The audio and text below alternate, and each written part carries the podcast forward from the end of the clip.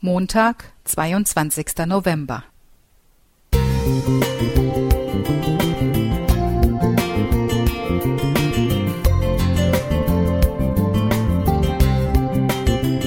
Ein kleiner Lichtblick für den Tag.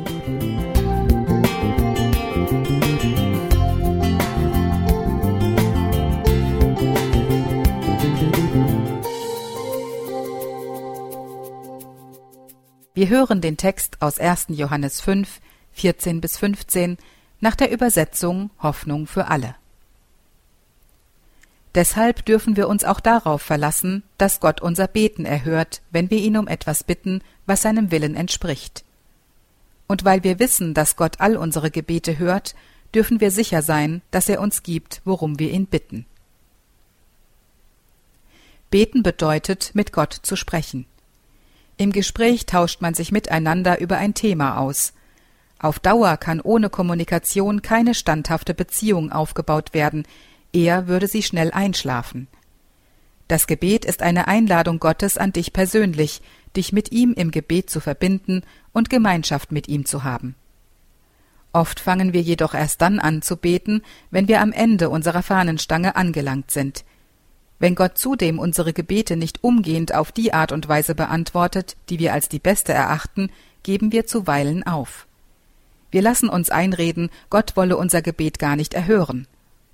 Martin Luther sagte einmal, wenn Gott dich nicht erhören wollte, würde er dich nicht beten heißen. Ich kann mich darauf verlassen, dass Gott mich hört und sich meiner Bedürfnisse annimmt, selbst wenn meine Gebete nicht wie erhofft erfüllt werden. Auch Eltern können ihren Kindern nicht alle Wünsche erfüllen, zum Beispiel jeden Tag nur Süßigkeiten zu essen oder bis Mitternacht aufzubleiben. Ein kleines Kind weiß noch nicht um die negativen Folgen seiner Wünsche, doch Eltern haben eine andere Voraussicht und verbieten, um zu schützen. Das Kind wird vielleicht wütend, weil es die Entscheidung nicht versteht, aber es wird sein Vertrauen in die Eltern dennoch nicht verlieren. Vielleicht sollten wir Gottes fürsorglicher Liebe mehr Vertrauen schenken und uns darauf verlassen, dass er unsere Bitten auf seine Weise erhört, denn Gott möchte stets das Beste für uns. Wenn wir Gottes Liebe und seinen Plan für unser Leben verstehen lernen, fangen wir an zu begreifen, welche Tür er zu unserem Schutz verschließt, aber welches Fenster er uns öffnet.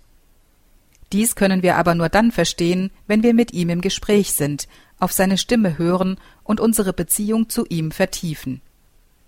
Im Song No Matter How You Pray von Mahalia Jackson heißt es Es spielt keine Rolle, ob du stehst oder liegst oder kniest oder gehst, ob du laut oder leise sprichst, in Gedanken, mit oder ohne Worte.